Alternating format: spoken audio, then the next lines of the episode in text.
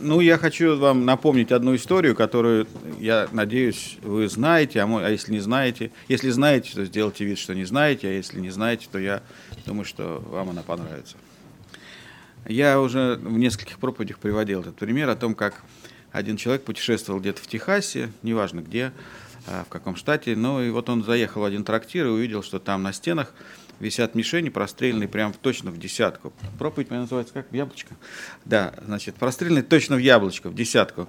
И он удивился и подошел к, к хозяину этого ресторана и говорит, слушайте, я никогда в жизни не встречал такого вот искусного стрелка. Вот каждый выстрел точно в десятку. А как вы это делаете? Он говорит, все очень просто. Я подхожу, я вешаю на, на стенку чистый лист бумаги, стреляю из пистолета, а потом вокруг него рисую мишень.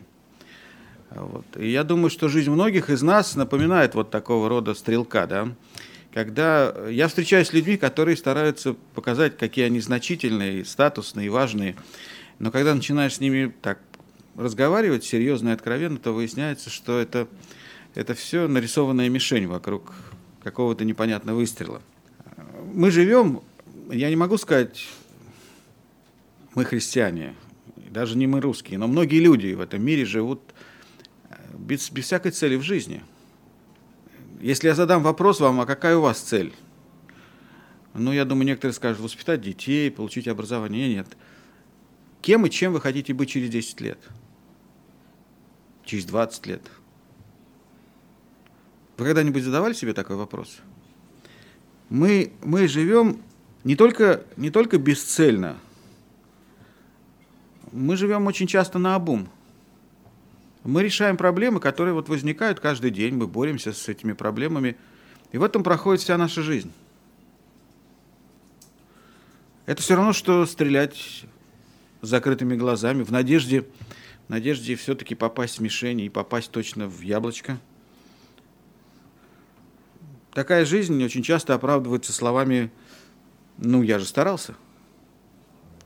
Я же старался. У меня не получилось, но я старался. Это все равно, что звонить и не дозваниваться. Жизнь многих людей – это бег на месте, это стрельба в пустоту. Жизнь многих христиан бесцельна. Они могут ходить в церковь, даже участвовать в богослужениях, но если спросить, зачем они это делают, они затруднятся ответить. Или дадут какой-нибудь банальный ответ. Сегодня в этой проповеди я постараюсь вам открыть один секрет. Я всегда говорил и буду повторять вам, членам Церкви Нового Гиреева, дано знать тайны Царствия Божия. И вот об одной из этих тайн мы сегодня поговорим. Апостол Павел хорошо знал этот секрет, и в своем послании к римлянам, письме к римлянам, которое он написал, он говорит так, в 12 главе, во втором стихе. «Не сообразуйтесь с веком сим». Послушайте, какое слово. «Но преобразуйтесь обновлением ума вашего». Слушайте дальше чтобы вам познавать, чтобы вам познавать, что есть воля Божья, благая, угодная и совершенная. Я думаю, что апостол Павел, когда говорит о познании, он говорит не только о том, что вот вы узнали, в чем воля Божья для вас, и все, и на этом успокоились. Наверное, апостол Павел говорил, что каждый из нас должен увидеть волю Божью, понять волю Божью и исполнить волю Божью. Другими словами, у вас должна быть цель, у вас должен быть план. Каждый из нас сотворен уникальным. Ваша внешность, ваш рост, ваш цвет волос, их наличие или отсутствие, способность так понимать, так чувствовать, делает вас уникальной личностью. Мы в своих, своих, вот в своей жизни очень часто пытаемся подражать другим людям, чего следовать, не следует делать. Потому что Бог, имея о каждом из нас план, услышали, что я сказал, сотворил нас вот такими, какие мы есть, уникальными – Другого такого или другой такой, как вы, не существует. Вы уникальная личность, вы штучный товар. Бог создал вас такими, как есть, и Бог создал вас такими, как есть, для определенной цели. очень часто недовольны собой. Очень часто, когда в нашей жизни случается что-то, это выбивает нас из колеи, у нас опускаются руки, мы впадаем в такое модное сейчас слово депрессию – Иногда возникают мысли, нам не хочется жить. Две недели назад я был в Америке, и на одном из таких важных мероприятий выступал один человек. Его зовут Ник Вуйчич. Кто-то из вас, может быть, знает о нем. А тем, кто не знает, я скажу, что это за человек. Его носят на руках. Вот можете себе представить, насколько он известен, что его просто носят на руках. Муслим Магомаев рассказывал, что однажды после концерта его машину несли на руках. Настолько он был популярным. Этого носят на руках. Я недавно прочитал в интернете такую, такую, такую историю, что ли, притчу, да. Женщина беременная молилась и говорила, Господи, Господи, если ты позволишь родиться ребенку, я всю жизнь буду носить его на руках. И у нее родился ребенок с церебральным параличом, она всю жизнь носила его на руках. Ник Вуйчич, сын э, пастора и медсестры, когда он рождался, отец присутствовал в родильной комнате, ну, знаете, на Западе это распространено. Он сам из Австралии, сербский иммигрант, родители сербские иммигранты, рождался он в Австралии. И когда он рождался, отец присутствовал в этой комнате. Когда показалась голова и плечо, то выяснилось, что у него нет руки. И отец не мог на это смотреть, он вышел из комнаты. А, и когда он родился, и медсестра вышла к нему, он сказал, ну, я знаю, что вы мне хотите сказать, что мой сын родился без руки. Она ему сказала, нет, нет, нет, вы ошибаетесь. Ваш сын родился без рук и без ног. И этого человека носят на руках. Он родился без рук и без ног. У него вместо левой ноги маленький обрубочек вот такой, вот такой величины. Я видел это собственными глазами. И на, этой, на этом обрубке вот один палец большой – его вносят, сажают на такое возвышение, типа стола, и он прыгает. Удивительным образом передвигается. И он рассказывал о себе, что когда мать его узнала о том, кто у него родился, четыре месяца она не могла вообще ни есть, ни пить, ни кормить его. Она не могла принять его таким, какой он есть. Но родители, в конце концов, смирились. И, наверное, молитва, которую они молились и обращались к Небесному Отцу, была такой, Господи, за что нам это? Когда в нашей жизни случаются какие-то несчастья, болезни или переживания, или скорби, это выбивает нас из колеи. Мы часто обращаемся к Богу и говорим Ему в молитве, Господи, а за что мне это? Что плохого я сделал, и чем я заслужил вот такую Твою нелюбовь, что Ты допустил мне то-то или то-то? И это свидетельство наше, нашего неверия Богу, свидетельство того, что мы не верим в то, что Он любит нас, несмотря на обстоятельства. Мы часто измеряем Божью любовь обстоятельствами, в которых мы находимся. Услышали, что я сказал? И это неправильно. И я думаю, что родители этого ребенка много молились и говорили Богу, Господи, за что? Чем мы провинились перед Тобой? И им трудно было согласиться, что у Бога есть какой-то план в отношении этого мальчика, который родился. Как взрослые люди, они понимали, не имея рук или ног, он, он никогда не женится. Он никогда не сможет обнять любимую девушку. У него не будет детей, у них не будет внуков. Они все это понимали. Но они смирились с этим. Они стали воспитывать его. Он был единственный ребенок в Австралии в таком виде, который поступил и закончил школу, потом поступил в университет и закончил университет. И он говорил, что общество его не принимало. Когда ему было 8 лет, он понимал, что он, что он не такой, как все. И он говорит, я много раз думал о том, чтобы покончить жизнь самоубийством. Сначала думал упасть откуда-нибудь, потому что сам он не двигался, его сажали или ставили. Он думал упасть стало так, чтобы разбиться, но стол не такая большая высота. И однажды он говорит, я придумал, что нужно сделать. Я попросил родителей, чтобы они отнесли меня в ванную комнату. Они отнесли, посадили в ванную. И он говорит, я пытался утопиться. Я падал вниз лицом, но я всплывал. Я пытался захлебнуться, но я не мог. Я понял, что я не могу убить себя. Я был лишен даже этой возможности. 14 лет он покаялся и принял Христа, и жизнь приобрела другой смысл. Он начал молиться и просить Господа, чтобы Господь использовал его. Он получал образование, и однажды в университете профессор попросил его выступить перед группой студентов. Он выступил. И он понял, что его дар – это говорить. Говорить людям, которые были лишены всякой надежды или теряли всякую надежду, которые э, в силу разных обстоятельств, трудностей или проблем говорили себе, а мне нет смысла жить. Я не могу жить, вот с этим я не могу жить. Он выступал перед такими людьми, и после каждой встречи к нему подходили люди, молодые или не очень молодые, и говорили, ты спас мою жизнь. Я увидел тебя, я посмотрел на тебя, посмотрел на, на, на, на тебя, какой ты есть, на твою жизнерадостность, и я понял, что для меня не все потеряно. Нас иногда ободряет, когда мы видим людей, которые находятся в более худших обстоятельствах, чем мы. Это такое очень эгоистическое чувство – но он зажигает людей своей, своей жизнерадостностью, своим жизнелюбием. Он, когда говорит, он все время прыгает по этому столу. И один раз он упал вниз лицом на этом столе. И потом, упираясь лбом, а потом, помогая себе плечами, вот как-то выгнулся и поднялся, и опять встал. Удивительно, без рук, без ног, встал. Оттолкнулся лбом, плечами, и вот опять, как, как знаете, неваляшка, встал. Послушайте, даже если вы упали, даже если вы упали и сильно ударились лицом, если такие встают, то вы тем более. Он выступал более чем перед трехмиллионной аудиторией, с двадцатью правителями разного калибра встречался. И его уникальность позволяет ему встречать людей, которых нормальный человек, наверное, бы не встретил. И еще. Он живет, и у него есть цель в жизни. Он живет для того, чтобы вселять надежду в других. Это его основная задача, это цель.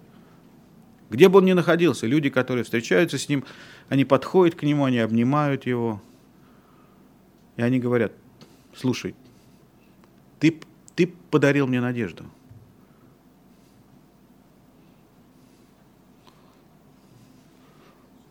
Год назад он женился.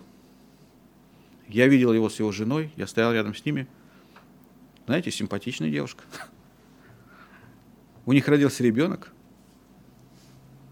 И он продолжает ездить по всему миру и говорить о том, что Бог, которому он служит, Бог, которому он поклоняется, Бог, которому, которого он знает, это Бог, который любит его. И если он сотворил его таким, то в этом есть Божий план – Знаете, однажды Христос исцелил одного человека, и когда ученики спросили, а что он сделал, или что сделали его родители, что вот он заболел такой болезнью. Христос говорит, ни он, ни родители ничего не сделали. А за что ему это? А чтобы на нем явилась слава Божья. Мы в молитвах часто произносим эту фразу «Господи, я хочу жить для Твоей славы», и она становится такой очень банальной, замыленной. А вы готовы жить так, чтобы в вашей жизни явилась слава Божья? Серьезный вопрос. Если у этого человека цель жизни вдохновлять других людей, давать им надежду, то в чем смысл и цель вашей жизни? Для чего вы живете? Поэтому я не устану повторять, что каждый из вас был сотворен уникальным. Другого такого нет, и для каждого из вас есть свое уникальное предназначение. Такой вопрос, что мы не знаем этого предназначения и не, не особенно хотим знать. Мы живем так, как живут все. Поэтому в сегодняшней проповеди я не буду говорить о, о проблемах, я буду говорить о возможностях. Я не буду говорить о настоящем, я буду говорить о будущем. Сегодня мы рассмотрим шесть причин, почему нам так важно понять свое предназначение, увидеть и понять, а в чем цель моей жизни. Первое. Слово Божье говорит о том, что определение своего предназначения – это духовная ответственность каждого христианина. Если наше предназначение уподобляться Христу, то мы должны понимать, что Он, как одна из личностей Троицы, творил, э, творил этот мир, и у него была цель когда он творил этот мир. И у него была и есть цель в истории человечества. И он пришел на землю, потому что у него была цель. И у него есть цель для вечности, и, конечно, у него есть цель для твоей жизни. Апостол Павел прекрасный пример этому. В послании филиппийцам, 3 главе, э, с 7 по 14 стих, есть такие слова.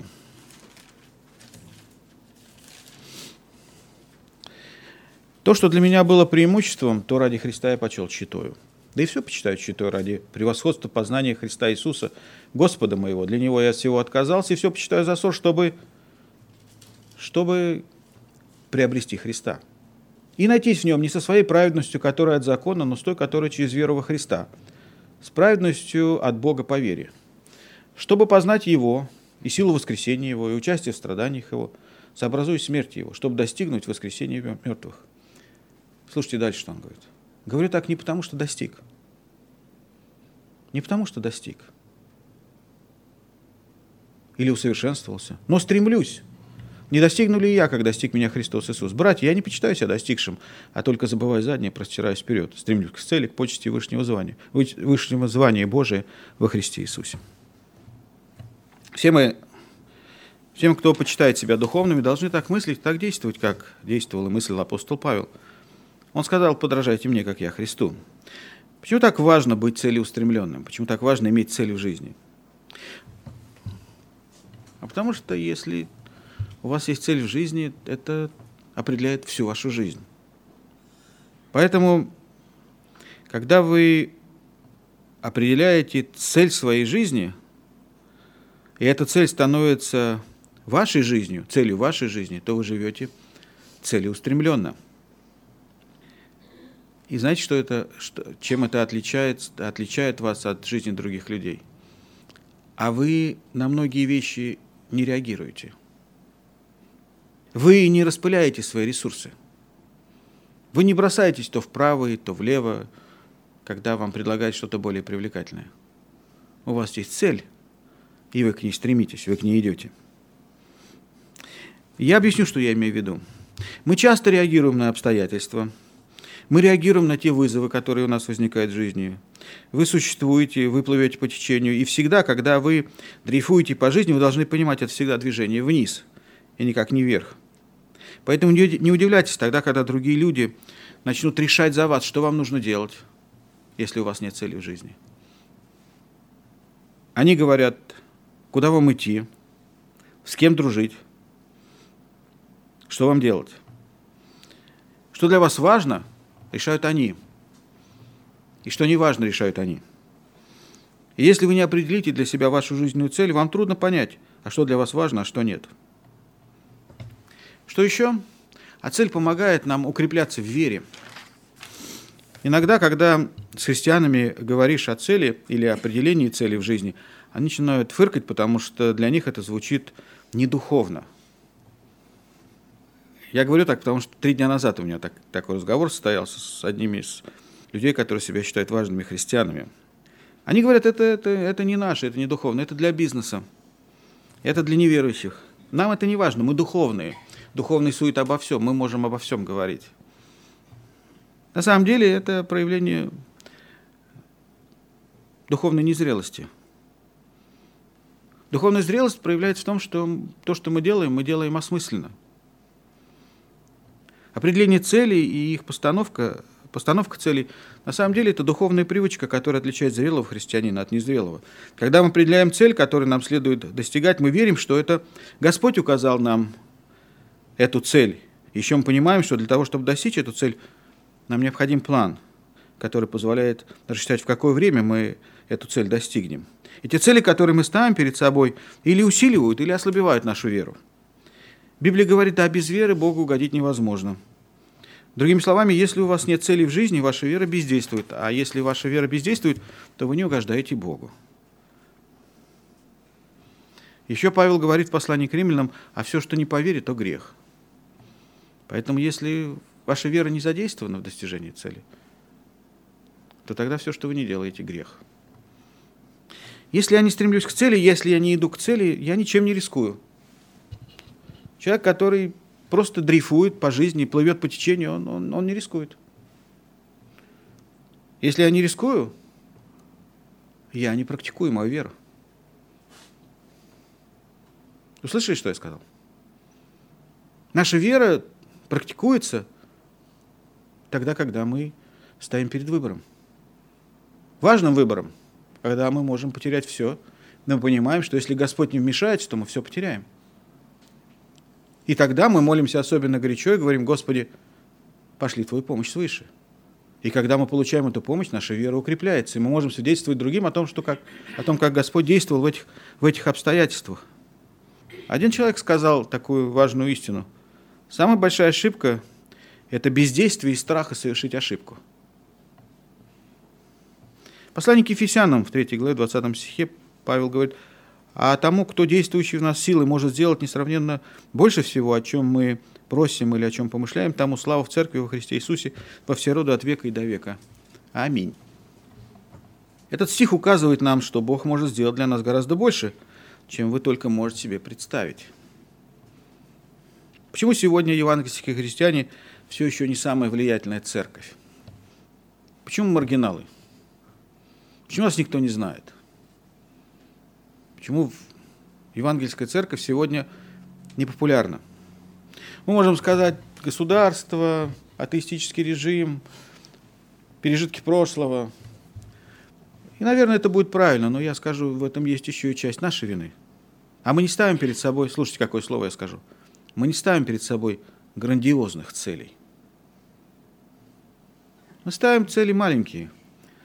Нам бы выжить, нам бы воскресное богослужение провести. Нам бы домой благополучно вернуться после него. Пообедать, лечь поспать. Завтра на работу. Слушайте, а в этой ситуации Бог не нужен. Его вмешательство не нужно. Мы не ставим перед собой такие цели, которые невозможно выполнить, если Бог не вмешается –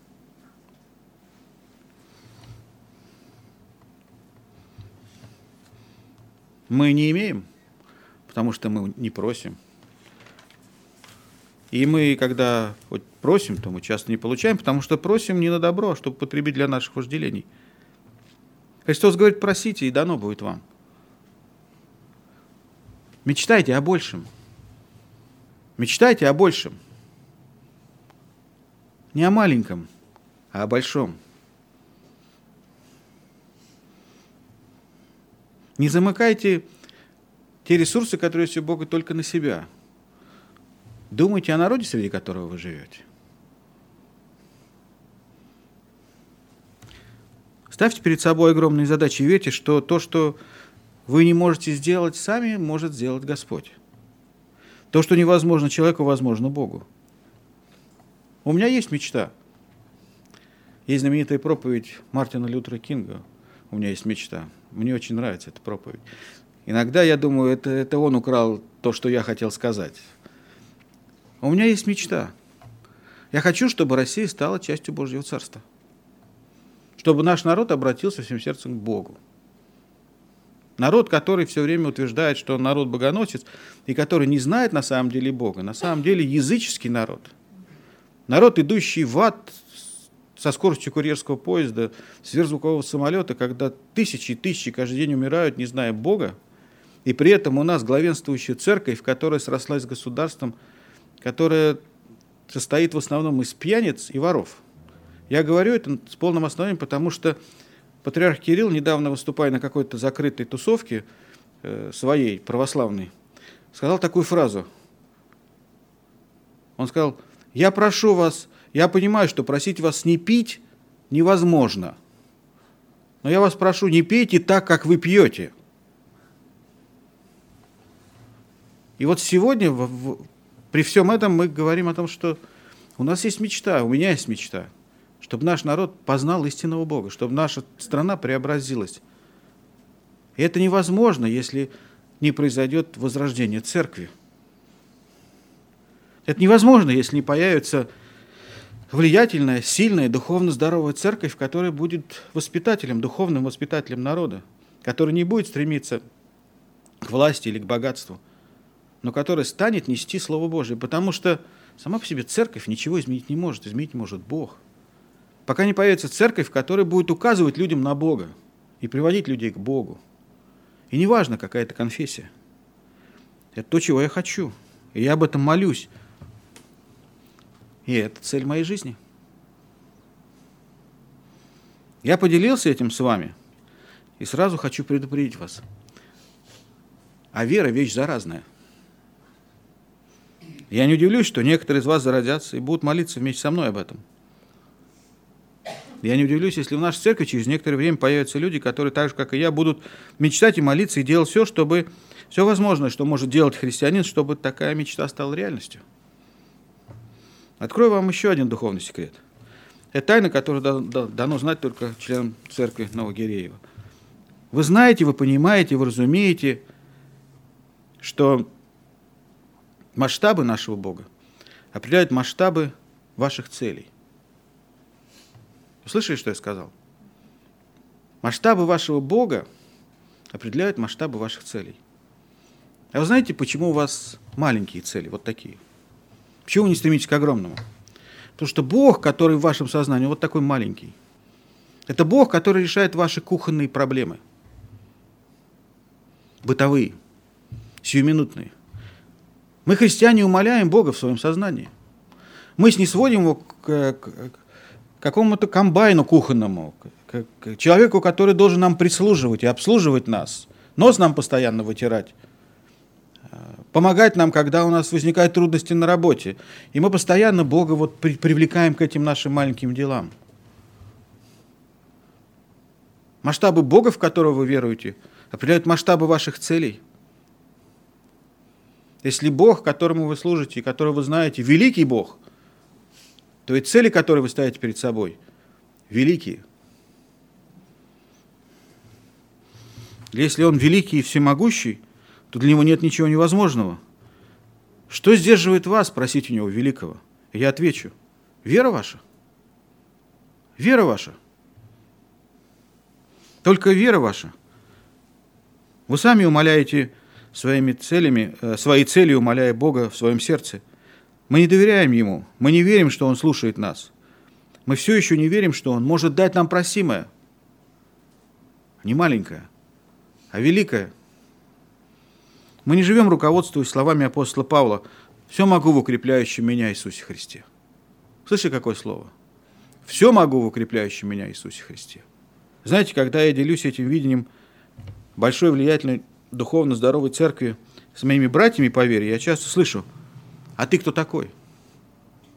Ты кто такой, чтобы вот, вот, вот, вот такие вот задачи ставить? Ты кто такой? Ты посмотри на себя. И я понимаю, что они говорят это, мои братья, с тем, чтобы обидеть.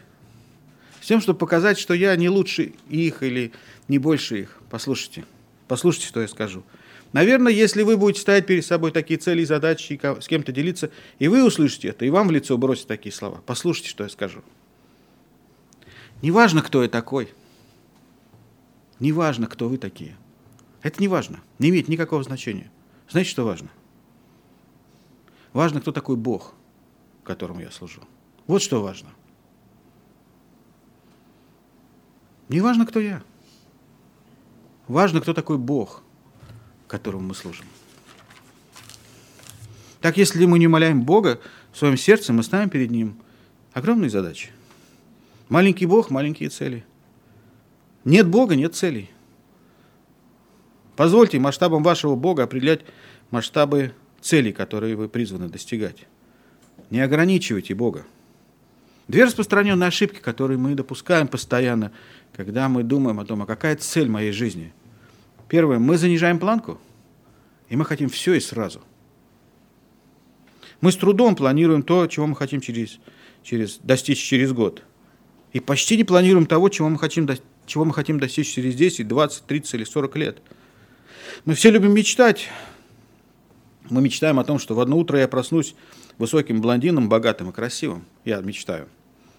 Не знаю как, но очень хотелось бы, чтобы так случилось. Не случилось. Знаете, что отличает мечту от цели? Когда у вас есть цель, вы начинаете думать о том, как эту цель достичь. Когда мы начинаем думать о достижении цели, мы составляем план. Мечтателя от целеустремленного человека отличает наличие плана в жизни. Поэтому если вы ставите перед собой цель, то вы должны планировать, как вы, как вы эту цель будете достигать. Неудачного мечтателя от успешного человека отличает план. Вы можете всю жизнь чего-то хотеть, но если вы не составите план, как вы достигнете предмет вашего желания и как вы начнете действовать, если у вас нет плана? Поэтому мечта так и останется мечтой. Вот что говорит Библия. Матфея 9 глава 29 стих. «По вере вашей да будет вам». Другими словами, когда передо мной стоит цель, и я знаю, как я буду двигаться к этой цели. Слушайте, что происходит. А я верю. Я верю. И это очень важно. Я верю, что я достигну то, к чему я стремлюсь. Вера – это очень важный элемент на пути достижения цели. Когда я вижу цель, я верю, что Господь, великий Бог, поможет мне достичь чего, того, чего я желаю. Я оставляю планы и начинаю действовать. Еще раз повторю. Маленькие цели не нуждаются в вере. Можно действовать своими силами. Огромные цели предполагают большую веру. Мы понимаем, что без Божьего участия невозможно. Поэтому мы постоянно молимся и просим Его. И когда вдруг в нашей жизни случается успех, мы понимаем, что это не от нас – а это по вере нашей было нам. Для вашего ободрения скажу, не бойтесь плыть на корабле, где капитаном Иисус Христос. Не бойтесь. Будут штормы, будут сильные ветры. Не бойтесь плыть на корабле, где капитаном Иисус Христос. Урок веры, который мы понимаем, это то, что мы познаем Бога так, как Он, так, как Он знал Его – я имею в виду, Христос знал его. И в этом наше духовное возрастание. Мы научимся доверять Богу, как Христос, как Христос доверял Ему. Мы позволяем Богу действовать в нашей жизни так, как Он действовал в жизни Иисуса Христа. Если вы так будете знать Бога, если вы так будете Ему доверять, если будете так действовать в соответствии с Его волей, то результаты произойдут самые смелые ожидания. Мечтайте о великом, молитесь о великом, доверяйте великому Богу, достигайте великих результатов. Третье – когда в вашей жизни есть цель, это, это концентрирует вашу энергию. Если в вашей жизни есть цель, больш, большая цель, желанная цель, когда Господь зажигает огонь в ваших костях, то вы все время, всю свою энергию, все свои ресурсы посвящаете достижению этой цели. Вы об этом только и думаете. Вы засыпаете с этой мыслью и просыпаетесь с этой мыслью. И речь здесь идет не о том, что выбрать. Выбор уже сделан. Вы уже не отвлекаетесь ни на что другое. Вы идете как по рельсам. Вы знаете, куда вы идете, и вы знаете, зачем вы живете. И вы знаете, на что расходовать свое время. И когда вам предлагают что-то заманчивое или привлекательное, вы говорите, нет, у меня есть цель, я не могу, я не хочу. Речь идет о том, что вы все время фокусируетесь на достижении цели. Если вы хотите достичь успеха, научитесь фокусироваться. Послушайте, какое слово я скажу. Научитесь фокусироваться на одном – Если вы распыляете вашу жизнь на множество вещей, это не производит никакого результата. Но если вы концентрируете ваше внимание на цели, если вы фокусируете все ваши ресурсы на достижении цели, знайте, что успех обеспечен. Именно такие люди изменяют мир. Последнюю неделю мы наслаждаемся хорошей погодой. Солнце, что необычно для марта, светит и греет. И иногда, когда я сижу где-нибудь там помещении и солнце светит, я чувствую, как оно греет. По-весеннему. Оно светит и греет. Но свет его рассеян. В лучшем случае, если долго сидеть, может быть, я немножко загорю. А может, нет. В лучшем случае. Но если вы возьмете увеличительное стекло, в детстве брали, и соберете этот рассеянный свет в один пучок – то вы можете зажечь сухую солому. Понимаете, о чем я говорю? А если вы еще более сфокусируете этот рассеянный свет, то получится лазер, который режет металл.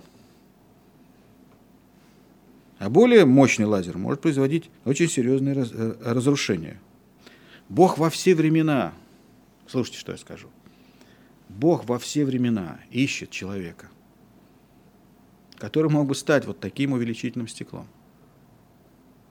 Увидеть и понять Божью цель и двигаться к этой цели, посвятив этому все свои ресурсы, все свои силы. И этот человек зажигает всех вокруг себя. Этот человек изменяет народ, среди которого он живет. этот человек изменяет мир. Когда он находит таких, великие духовные пробуждения совершаются.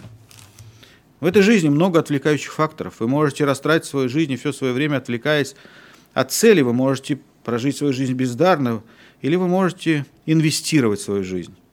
И это от вас зависит. Хочу, хотел сказать, быть или не быть, но не буду. Самое лучшее, что вы можете сделать со своей жизнью, это инвестировать вашу жизнь в то, чего никто отнять не может, и никто похитить у вас не сможет. Другими словами, инвестировать вашу жизнь в вечность. И как мужи и жены Божьи, я призываю вас посвятить свою жизнь тому, что имеет значение для вечности. Забудьте обо всем, что от этого отвлекает. Апостол Павел понимал это. Он говорит, я бегу не, не бесцельно. Я бьюсь не так, чтобы просто бить воздух. Он говорит, я не делаю вид. Я знаю, что я делаю. И я делаю это изо всех сил. Я знаю, куда я бегу. Я знаю, зачем я бегу. И я делаю это изо всех сил. Я знаю цель. Многие современные христиане не бегут к цели. Поэтому малейшее напряжение, которое возникает в их жизни, снимает их с дистанции. Некоторые вообще ходят по кругу. Опыт одного года повторенный 20 раз. О, я 20 лет в церкви. Ну и что? Опыт одного года повторенный 20 раз. Четвертое. Цель заставляет нас все время двигаться, потому что цель дает надежду. Движение к цели производит терпение. Мы терпим лишение, боль, потому что мы знаем, куда мы бежим. Иисус шел на крест, на мучение, на смерть, потому что у него была цель. Он увидел славу, которая должна была открыться – после креста. Мы также. Знаете, что помогает людям выживать в труднейших обстоятельствах жизни? Цель. Что сохраняет желание жить тогда, когда уже нет никакого смысла жить? Вы скажете, надежда? Это правильно только отчасти. Цель. Одна организация сделала опрос людей, которые пережили немецкие концлагеря Освенцум, Бухенвальд, Дахау и все вот эти вот страшные места – Среди миллионов погибших 6 миллионов евреев только погибло в этих лагерях. Ничтожный процент выжил. Что отличало их от, от тех, которые не выжили, находясь в тех же обстоятельствах? А у них была цель. Эта цель давала им надежды и силы жить. Цель дает надежды и силы жить. Цель помогает нам терпеть боль. Цель помогает нам преодолевать страдания и лишения, которые встречаются в нашем жизненном пути. И мы не сходим с дистанции – Иов понимал это прекрасно. В 6 главе 11 стихе написано, что за сила у меня, чтобы надеяться мне. Он понимал, что он ничего сам не может.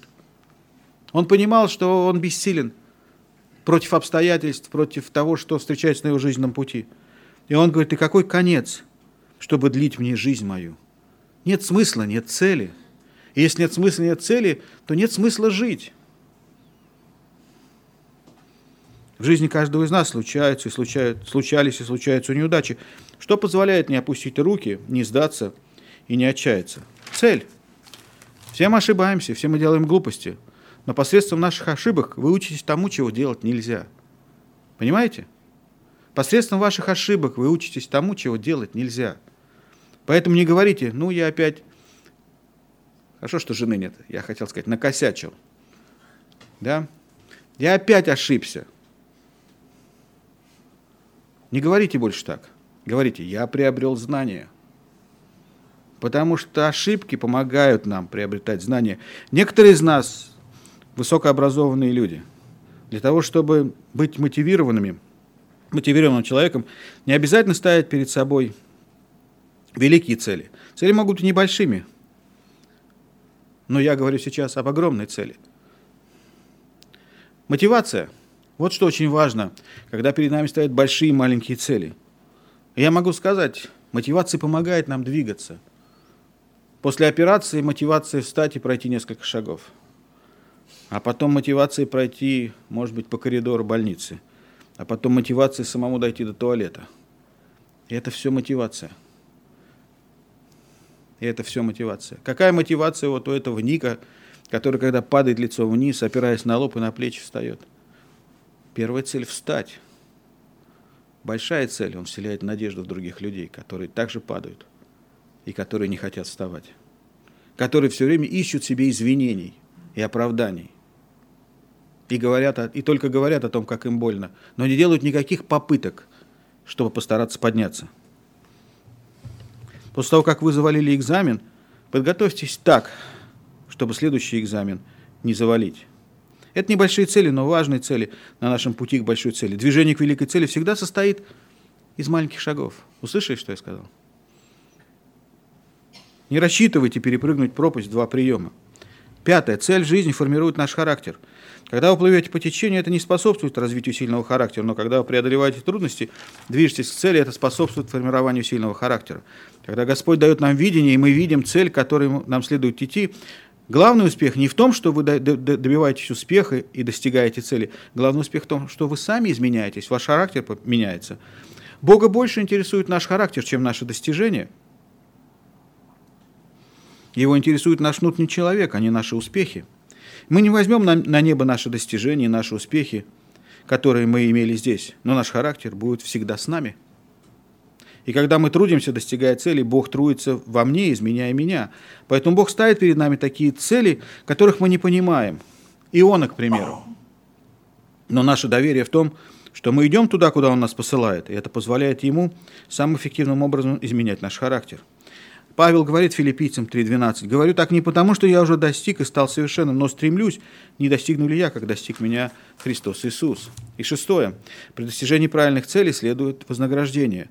Два вида вознаграждения мы обычно получаем, когда мы стремимся к цели, когда мы достигаем цели, которую Господь перед нами ставит. Мы получаем человеческое признание, и мы знаем, что Господь приготовил нам награду на небесах притчах 11 главе 27 стихе написано, кто стремится к добру, тот ищет благоволение. А в другом переводе написано, кто стремится к добру, кто делает добро, тот находит уважение в народе. Стремясь к великим целям, принося в жертву собственный интерес, человек заслуживает уважения окружающих его людей. Павел в первом послании к Коринфянам говорит, все подвязающиеся воздерживаются от всего, те для получения венца не тленного, а мы не тленного. И поэтому я бегу не, не бесцельно. Все цели, которые мы перед собой ставим, это Божьи цели. Не все цели, которые мы перед собой ставим, это Божьи цели. Не все цели, которые мы перед собой ставим, это Божьи цели. Но если мы ставим Божьи цели, Бог их благословляет.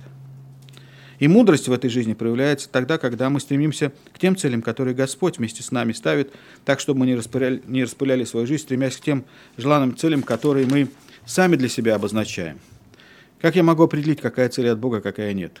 Еще один секрет Царствия Божия. Задавайте себе три вопроса. Когда вы решаете для себя обозначить цель, к которой вам следует стремиться, задайте себе вопрос, а будет ли эта цель прославлять Бога?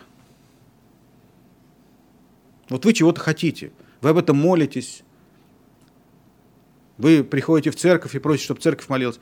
Задайте вопрос, а будет ли это то, о чем я прошу, прославлять Бога? Если это не будет прославлять Бога, не затрудняйте церковь и не, не, не затрудняйте Бога. Бог благословляет только те цели, которые Он перед нами ставит, а не те, которые мы для себя сами избираем.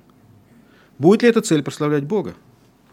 Когда христианин решает для себя избрать, какая у него должна быть цель, первый вопрос. А какая цель прославляет Бога? Знаете, какая прославляет Бога? А любая, которая заставляет вас больше ему доверять, больше от него зависеть, больше его любить, больше любить других, больше служить Богу и ближнему. В первом послании к Коринфянам Павел говорит, вы куплены дорогой ценой, поэтому прославляйте Бога и в телах ваших, и в душах ваших, которые суть Божья.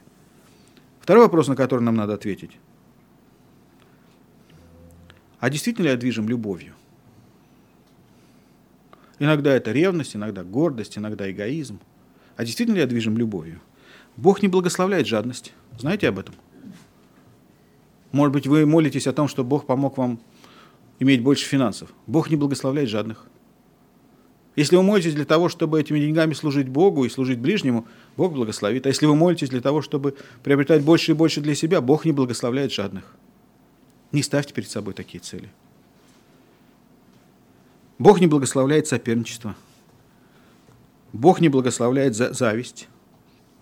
Бог не благословляет гордость. Бог не благословляет трусость. Бог не благословляет эгоистов. Что вами движет, когда вы говорите «я этого хочу»? Павел дает совет, все у вас да будет с любовью. Первом послании к Коринфянам говорит, стремитесь к любви, ревнуйте о дарах духовных. Учитесь любить тех, кого меньше всего хочется любить. Бог благословляет такие усилия. И третье. Буду ли я в достижении этой цели полностью зависеть от Бога? В притчах в 16 главе 9 стихе написано, «Сердце человека обдумывает свой путь, но Господь управляет шествием его». Если вы хотите жить успешной жизнью, поступайте мудро, ставьте и достигайте правильные цели – Необходимо усвоить следующее. Нам необходимо руководство Святого Духа и Его сила. Мы можем много стараться, но если Он не будет благословлять нас своей силой, мы не достигнем великих целей. Поэтому не оскорбляйте Дух Святого, которым вы запечатлены в день искупления, вам с Ним сотрудничать. Захария в 4 главе, в 6 стихе написано, «Не воинством, не силой, а Духом моим вы одерживаете победу, говорит Господь».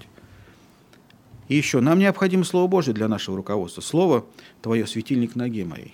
Слово Божье и повиновение Слову открывает нам путь, по которому уйти, позволяет видеть Божьи цели для себя. Поэтому, поэт, вот почему так важно, чтобы Слово Божье вселялось в нас обильно. Иисусу Навину дается наставление, он этим наставлением делится со всем народом. Да не отходит книга закона от уст твоих, поучайся от нее день и ночь, чтобы в точности исполнить все, что в ней написано. Тогда ты будешь успешен во всех путях твоих, и будешь поступать благоразумно. И я буду с тобой, куда бы ты ни пошел, говорит Господь. Это обещание, которое дает Бог. Читайте Слово Божие, вникайте в него. Это будет показывать вам путь, по которому вам идти. В конце этого пути вы будете видеть цели, которые Господь перед вами ставит. Те, кто не читает Слово Божие, блуждают во тьме. Я просил, чтобы тут мне вывесили картину Питера Брегеля «Слепой ведет слепого». Я не знаю, видели вы когда-нибудь ее, но это очень сильное произведение – Люди, не читающие Слово Божие, блуждают во тьме. Когда они дают своим, совет своим детям, это слепой ведет слепого. Когда они дают совет окружающим, слепой ведет слепого. Если вы хотите действительно видеть свет, пользуйтесь светом.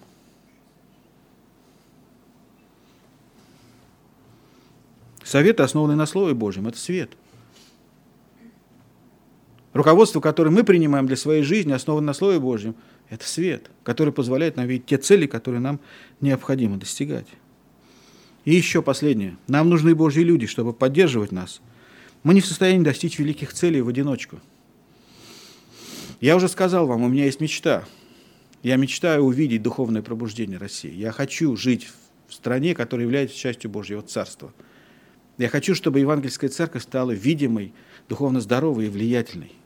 Я хочу видеть такую церковь в Москве, я молюсь об этом. Но без вашей помощи, без вашей молитвенной поддержки я ничего сделать не могу.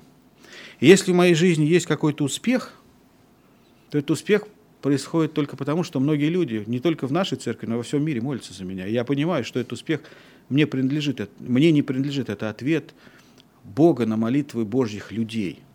Я это понимаю. Поэтому мы не можем ничего делать в одиночку. Экклезиаст говорит, если, если станет преодолевать кого-либо одного, то двое устоят против него. И нитка втрое скрученная не скоро порвется. Поэтому я поделился с вами мечтой. Я призвал вас к тому, что вы нашли свою цель, свое предназначение в этой жизни.